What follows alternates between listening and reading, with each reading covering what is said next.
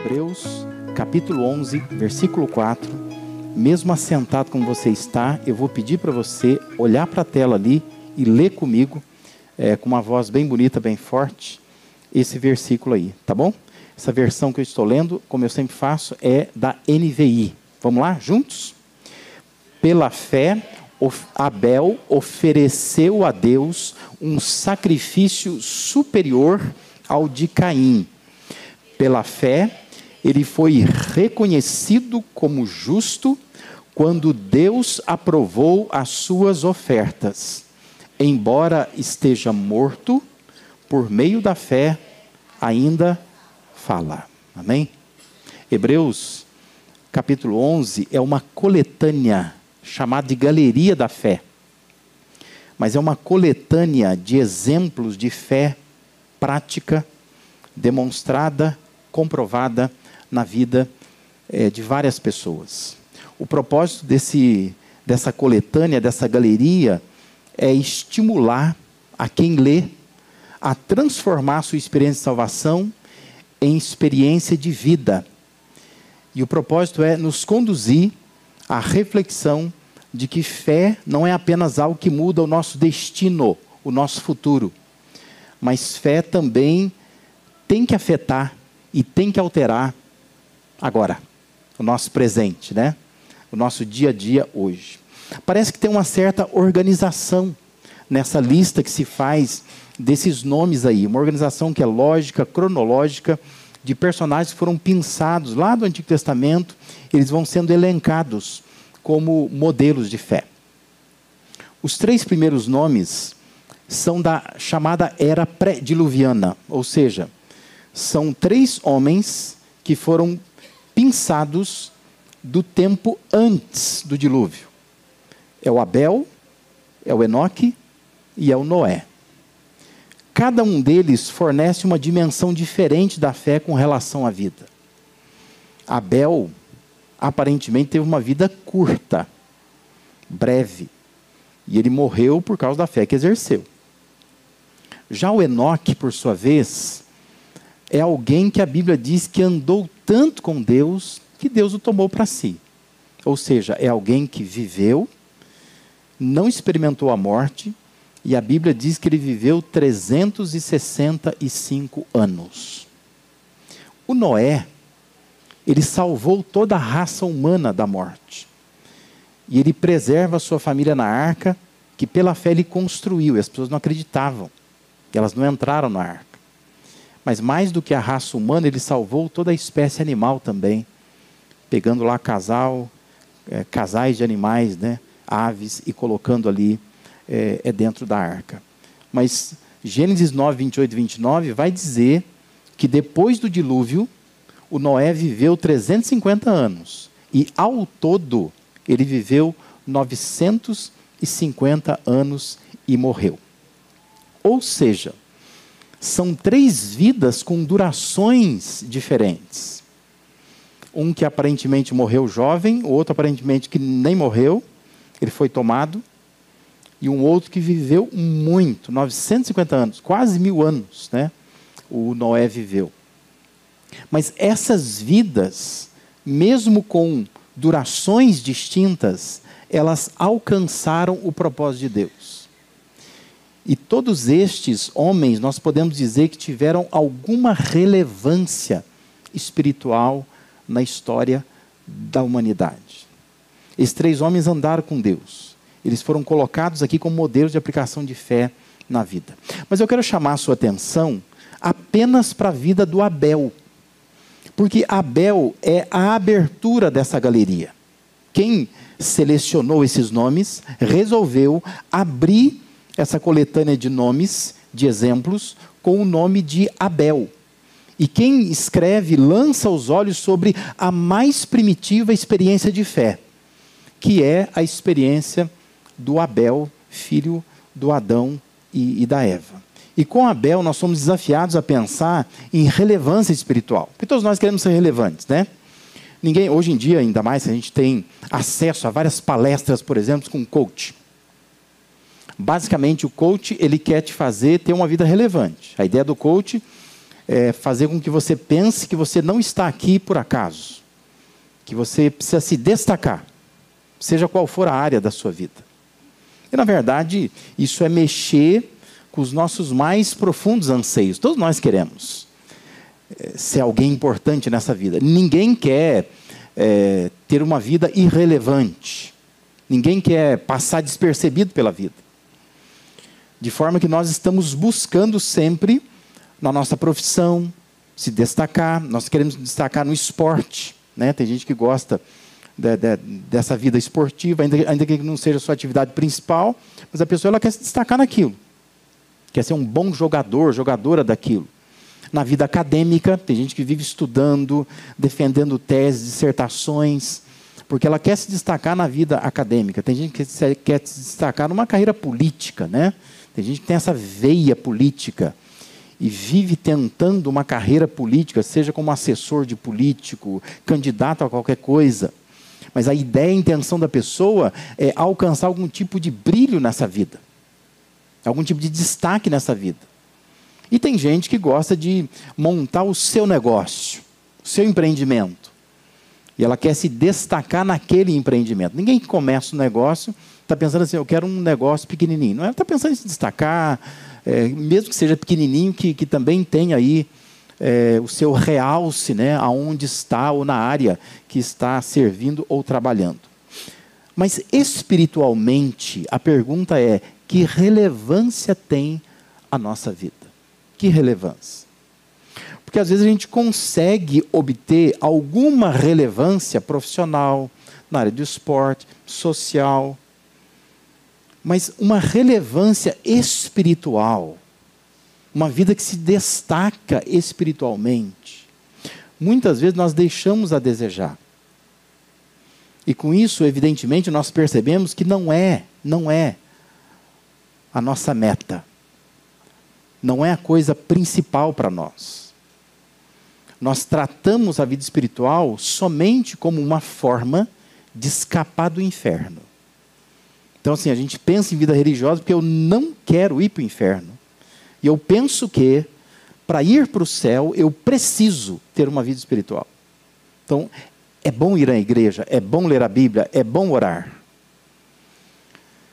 Mas muitas vezes essa vida religiosa, ela não é relevante, ela não encanta ninguém. Ela não se destaca em nada.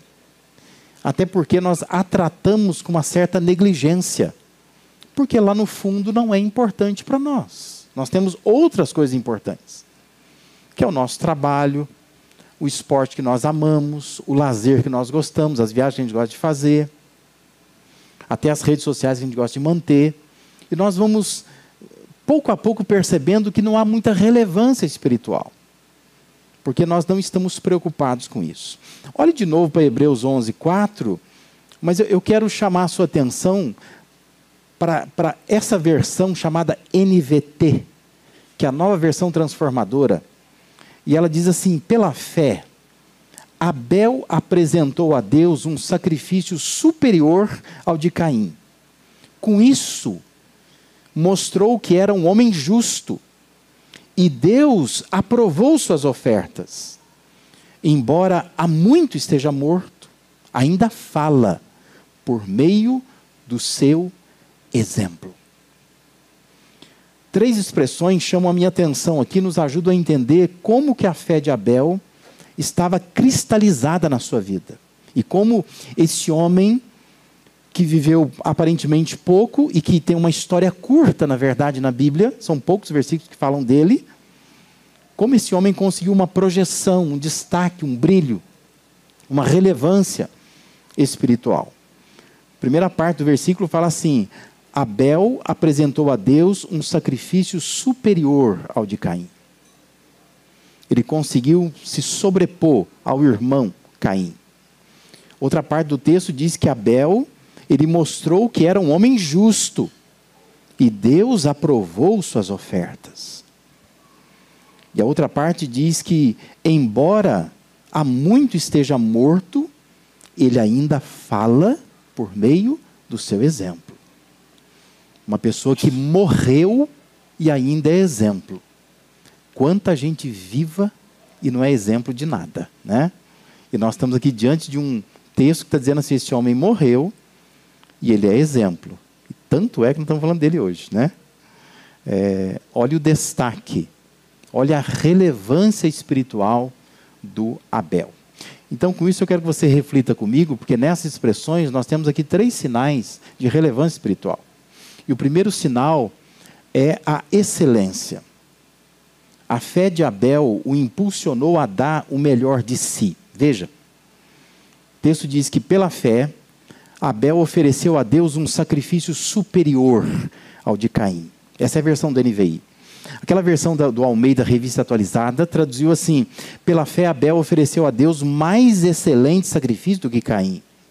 E a versão da, da, do Almeida Revista Corrigida diz assim: pela fé, Abel ofereceu a Deus maior sacrifício do que de Caim. Todas as versões estão tentando descrever uma expressão hebraica que diz que aquilo que o Abel ofereceu era muito melhor do que o que Caim ofereceu, dada a excelência da sua oferta. A fé de Abel foi evidenciada nesse jeito dele entregar a sua oferta, aonde ele se preocupa em agradar a Deus com aquilo que ele estava fazendo. Em Gênesis não, não há nenhuma indicação da razão por que, que o sacrifício de Abel se revelou mais excelente, por que, que ele se destacou mais do que o, o sacrifício de Caim. Mas as três principais interpretações desse sacrifício de Abel ter superado o de Caim são as seguintes. Primeiro, dizem que porque o Abel tinha fé. Então, o sacrifício foi acompanhado de fé. Por isso foi superior. Outro palpite é porque ele foi cuidadoso na sua oferta com o Senhor. Ou seja, ele não fez de qualquer jeito. Não foi de última hora, não chegou atrasado, né? Ele caprichou. Ele preparou, ele separou, ele cuidou de como ele ia entregar essa oferta. E um terceiro palpite é porque o seu sacrifício tinha sangue. Que ele teria assimilado aquilo que Deus fez com seus pais, o Adão e Eva, matando o animal e para fazer roupa para cobrir o pecado dos seus pais. E o Abel teria então absorvido isso. Falou, não, Deus, Deus gosta de sacrifício de sangue, então eu vou uh, derramar sangue, por isso Deus achou que era mais excelente. Por mais que tudo isso seja bonito, encantador, na verdade, é, em Gênesis não diz o motivo. Não há razão por que, que Deus achou que o sacrifício de um é mais excelente do que o de outro. E é claro que isso nos leva a concluir que a oferta de Caim foi rejeitada, ou porque ele não tinha fé, ou porque ele foi negligente em sua oferta ao Senhor, ou porque o seu sacrifício não tinha sangue. Mas, honestamente, o texto bíblico não esclarece explicitamente essa questão. Mas Gênesis 4,4 descreve o fato. E o fato lá é descrito assim: Abel, por sua vez, trouxe as partes gordas das primeiras crias do seu rebanho. Observe as palavras, né? O que ele traz do que ele traz. O que é possível notar é que a oferta de Abel envolveu sacrifício, envolveu zelo, envolveu qualidade, envolveu prioridade. Ele pega o melhor do melhor. Por isso que a gente diz, um primeiro sinal de uma relevância espiritual é aquela pessoa que é excelente quando alguma coisa cai nas mãos dela, ela vai dar o melhor do melhor. Isso é uma pessoa excelente. Ela vai separar as primeiras crias, é o que Abel fez aqui. Então, o grande desafio para nós é nós sermos, como é que fala isso no plural, né? Abéis. É, a gente ser Abel num mundo de Caíns. Porque nós vivemos um mundo que tem muito Caim, pouco Abel. É muita gente querendo agradar a si mesma. E gente não preocupada em agradar a Deus. A relação com Deus trans, ela transcorre de uma forma muito utilitária. Nós buscamos a Deus porque nós precisamos que Deus resolva os nossos problemas. Mas zelo, dedicação, qualidade, prioridade, que tanto nós dedicamos ao trabalho ou à nossa vida pessoal, não são valores empregados para Deus, na vida espiritual. Isso é perceptível. Perceptível, não é? É provável que há pessoas que não estão hoje no culto aqui, porque hoje é dia dos pais. E porque foi, sei lá, passar a tarde com o pai. E aí atrasou. E não deu para vir no culto.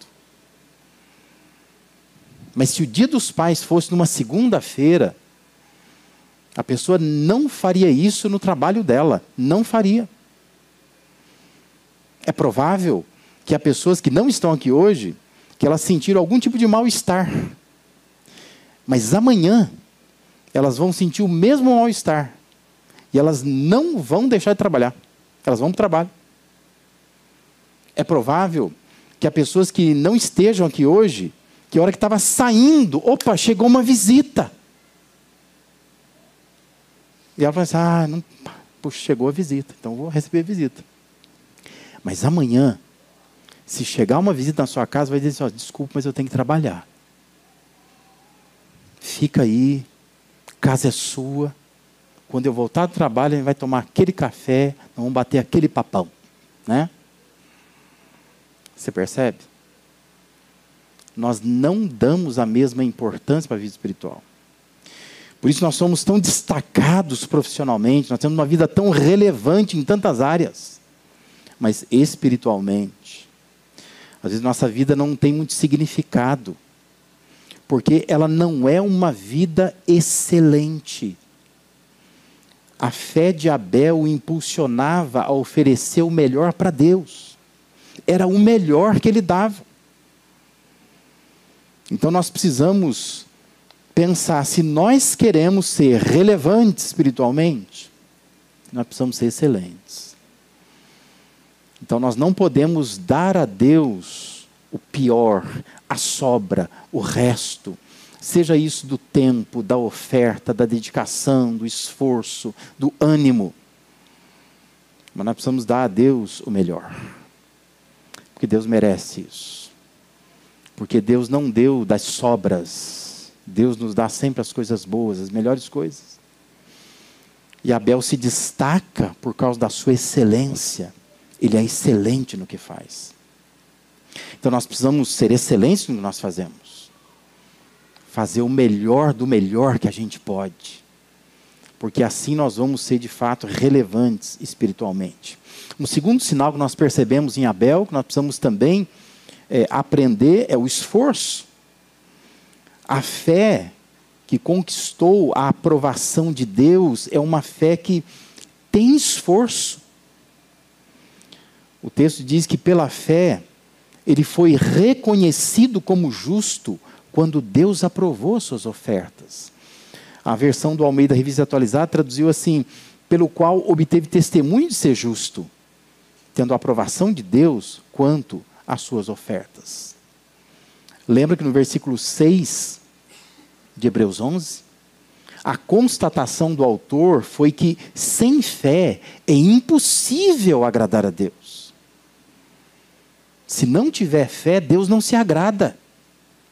Deus não quer nada mecânico. Mas Deus quer que a gente faça as coisas que provenham de fé, que sejam movimentos de fé, que a gente haja pela fé, e não apenas é, por nós mesmos, pela nossa força, pelo nosso recurso. E diz que Abel, ele obteve testemunho de ser justo ele alcançou a aprovação de Deus quanto às suas ofertas, porque ele se esforçou para aquilo. O que ele entregou foi justo. Em Mateus 23, 25, Jesus chama Abel de justo. Ele fala do justo Abel. Deus aprovou a fé de Abel, porque a sua fé estava evidenciada naquele sacrifício que ele ofereceu. Empenho, esforço se materializaram naquela oferta. dava para ver, né? Dá para ver. Assim como a gente faz algumas coisas, dá para ver. Se aquilo foi de última hora, se foi de qualquer jeito, ou se aquilo bem preparado, né? Hoje é dia dos pais, você que é pai, você consegue perceber se um presente chega para você, se foi de última hora, né? Ou se foi assim, isso aqui foi pensado, foi planejado, né? E como que a gente sente quando nós recebemos alguma coisa e fala assim, nossa, mas isso aqui foi um improviso, né? Não era bem para ser isso aqui. Imagina como que Deus se sente quando nós chegamos com os nossos improvisos. E a gente tem essa cultura, né? De achar assim que para Deus dá para improvisar, né? Dá para ser de qualquer jeito, dá para ser de qualquer coisa. Eu fui pastor de uma igreja, meu primeiro ministério, que teve um momento da igreja que eu tive que instruir a igreja. Eu, eu disse à igreja, falei assim, irmãos, eu não quero mais que traga o que você não quer mais em casa para a igreja. Porque chegou um momento que nós tínhamos três geladeiras na igreja. Quatro fogões. Um pior que o outro. Eu não quero mais isso aqui. Por que, que você não vai nas casas Bahia, compra um fogão novo, parcela em 12 vezes e dá para a igreja? Ué. Se a igreja está precisando, então você dá o seu melhor. Mas é uma cultura que nós temos, é a cultura do improviso, de trazer o pior, de não fazer esforço, né? Ensaiar, coisa chata ensaiar, né? né? A gente acha que é penou porque tem que chegar mais cedo, tem que fazer não sei o quê. Então a gente gosta das coisas meio de qualquer jeito. Mas Deus se agrada com o esforço. E com isso nós aprendemos que é impossível a gente separar a oferta do ofertante. Porque a oferta fala muito sobre o ofertante. Lembra quando Jesus estava diante do gasofilácio? Diz que as pessoas lançavam no gasofilácio muitas ofertas. E vem uma viúva. E diz que ela tem umas poucas moedas na mão. Diz que ela lança aquelas moedas ali. E Jesus olha e diz assim: essa deu mais do que todos os outros. Todo mundo achou estranho, dizendo assim: a conta não, não bate, porque como que pode? Nós vimos o pessoal chegar aí com quantias significativas e essa mulher chega com quatro moedinhas. Mas a questão é: a oferta dela fala muito sobre ela. Jesus diz assim: os outros deram do que sobrava. Aquilo foi tranquilo, sossegado, né? não precisou nem fazer conta para dar aquilo lá. Agora, essa mulher, como que ela chegou no templo? Talvez com a mão ali, com aquelas moedinhas, pensando: dou, não dou, dou, não dou. Olha a luta dela, é o sustento dela. Jesus deu, disse assim: ela deu todo o seu sustento. Num exercício de fé, ela se esforçou para isso. Jesus fala assim: esta mulher deu mais do que todo mundo. Porque eu estou olhando para aquilo que a oferta expressa, não para a oferta em si. Por isso que a oferta de Abel agradou o Senhor. Gênesis 4 diz assim: que agradou-se o Senhor de Abel e de sua oferta, ao passo que de Caim e de sua oferta não se agradou. Mais do que para a oferta, Deus olhou, Deus se atentou, como traduziu a, a, a revista corrigida do Almeida, para o ofertante. A oferta externa era apenas o reflexo da intenção interna do ofertante. João, quando ele escreve sua primeira carta, ele vai exortar lá em 1 João 3,12: Não sejamos como Caim, que pertencia ao maligno e matou seu irmão. E por que o matou? Porque as suas obras, ou a gente poderia dizer, os seus esforços, eram maus. E as obras do Abel, ou os esforços de Abel, eram justos, eram bons, eram corretos. Uma pessoa esforçada sempre vai agradar a Deus, porque o esforço revela quem somos e o que de fato nós desejamos. Por isso que relevância espiritual, um sinal dela é o esforço. Nós precisamos ser excelentes, nós precisamos ser esforçados. Porque a gente começa a achar que viver para Deus exclui esforço. É uma coisa que a gente quer navegar nas ondas do Espírito, né? A gente acha que o Espírito Santo vai nos usar e não vou precisar me esforçar nada, né? É uma cultura que nós temos que o pastor não prepara nada, então ele chega, ele abre a Bíblia, onde Deus falar, falou. Isso é irresponsabilidade, né? Nós precisamos nos preparar, nós não podemos chegar de qualquer jeito na presença de Deus. E por isso que esforço é um sinal de relevância espiritual. Sua vida vai se destacar espiritualmente se você se esforçar. E um terceiro sinal de uma relevância espiritual é o exemplo. Veja que a fé, a vida, a excelência, o esforço de Abel continua falando até hoje. Ele é um exemplo. Faz diferença mesmo pós-morte, depois da sua morte. O texto diz que, embora esteja morto, por meio da fé, ainda fala. Quantos anos Abel viveu? Nós não sabemos exatamente a idade em que ele morreu, mas a sua vida ainda fala. Até hoje fala. Olha o exemplo que ele nos deixou. Quantos nomes, quantas histórias nós temos registradas antes do dilúvio. Mas além do, do Noé e do Enoque, o Abel, ele é destacado como uma vida que ainda fala. Um exemplo, um modelo que ainda fala. Hoje nós comemoramos o Dia dos Pais. E cabe a cada pai pensar o quanto a sua vida fala e o quanto a sua vida ainda vai falar, vai ecoar na vida especialmente dos seus filhos. O que, que a sua vida comunica? Que exemplo que ela deixa? Quais marcas você consegue imprimir na sua família? Eu sempre falo que é uma preocupação minha particular a maneira como os pais lidam com a igreja. Porque quando a igreja não parece importante para os pais, provavelmente ela vai ser algo a ser descartado pelos filhos. Quando eles alcançarem a liberdade de escolher se podem vir ou não, eles não virão. Porque os pais nunca acharam isso importante. Tratava como uma coisa que, quando der, a gente vai. Ah, que coisa aconteceu? A gente não vai. E a gente fica vendo, às vezes há um esforço. Né? Nós temos, por exemplo, a nossa equipe do Life Kids, né? Há um esforço enorme de preparação, de cuidado, de uma programação. E aí quando você vai ver, cadê os pais? Por qualquer motivo, eles não foram, eles não apareceram. O que que esta vida está comunicando? Preocupação é o que que o seu filho está captando disso? Porque se a igreja, se o culto, se a atividade da igreja não é algo importante para você, provavelmente será algo que seu filho vai descartar no futuro. Que ele nunca vai entender que isso é importante.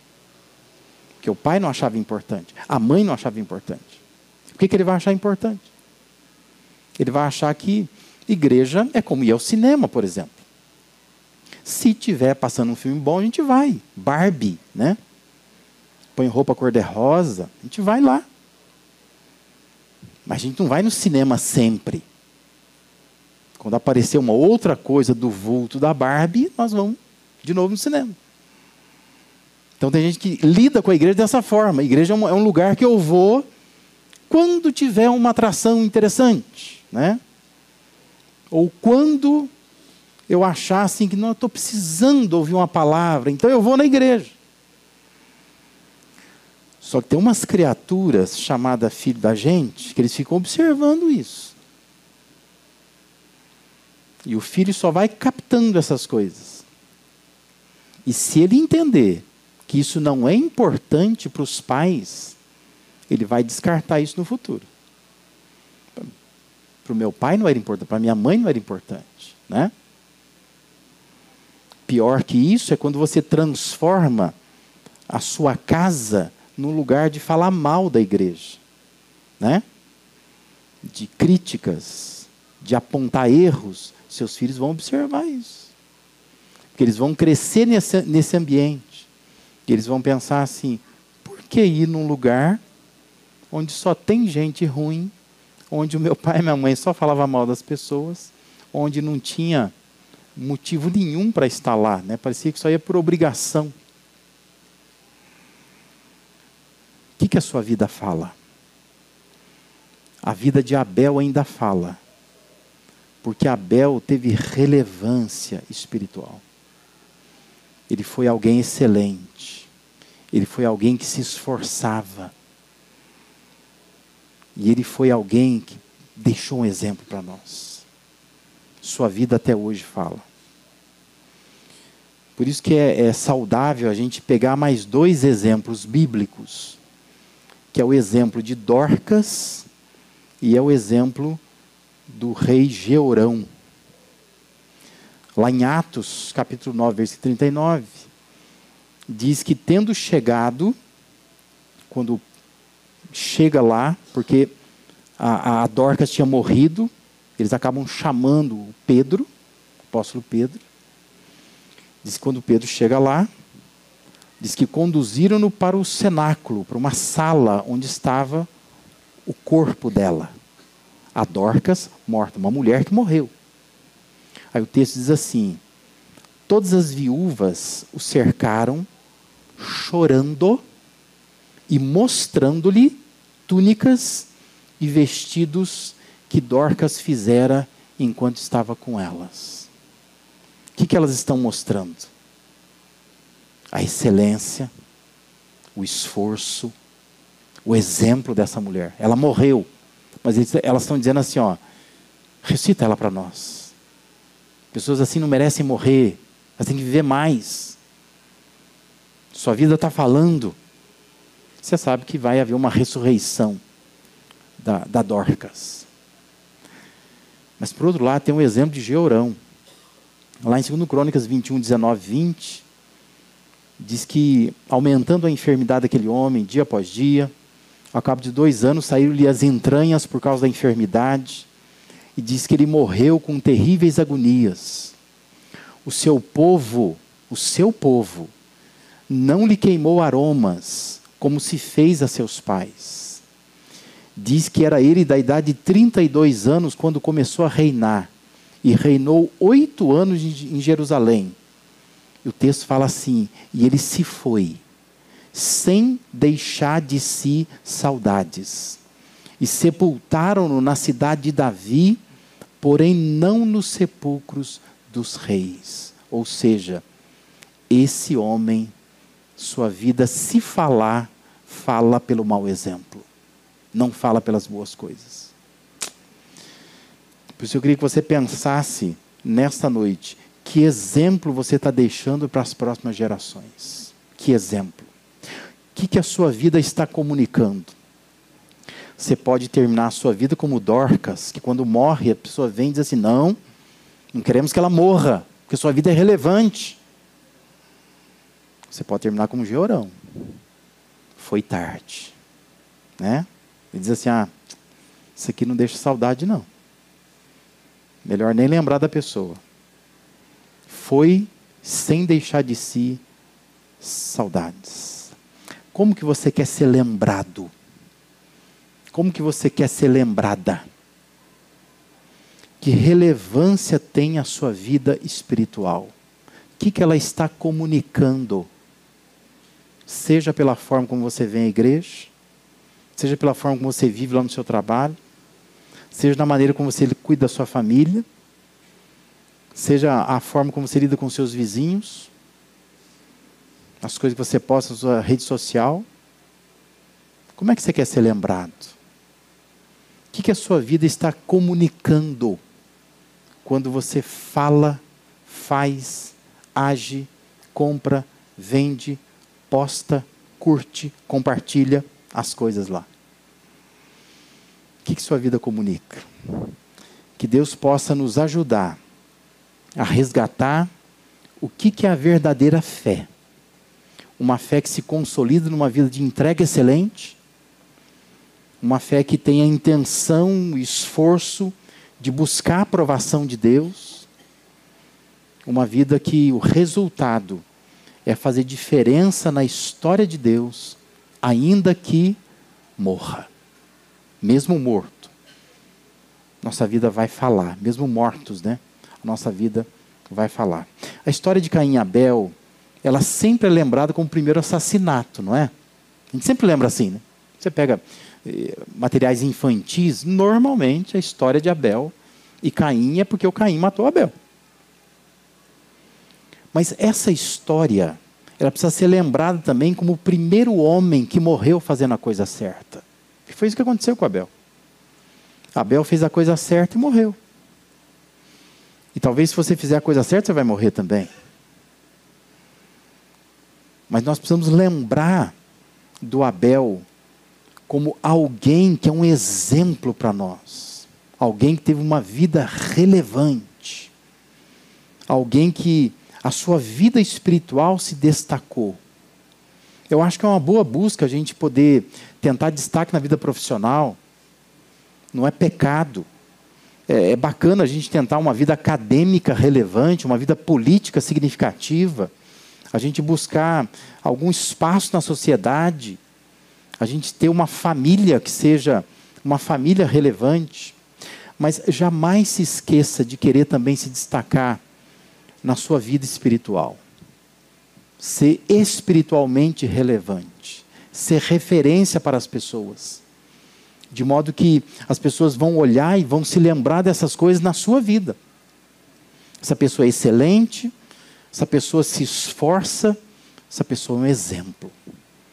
Se ela morrer, ela vai continuar falando, porque ela fez tanta coisa, ela deu tantos motivos para a gente se lembrar dela porque a sua vida não é só relevante profissionalmente, academicamente, politicamente, socialmente, mas a vida dela é relevante espiritualmente. Ela é uma referência de vida espiritual que, ainda que morra, vai continuar falando.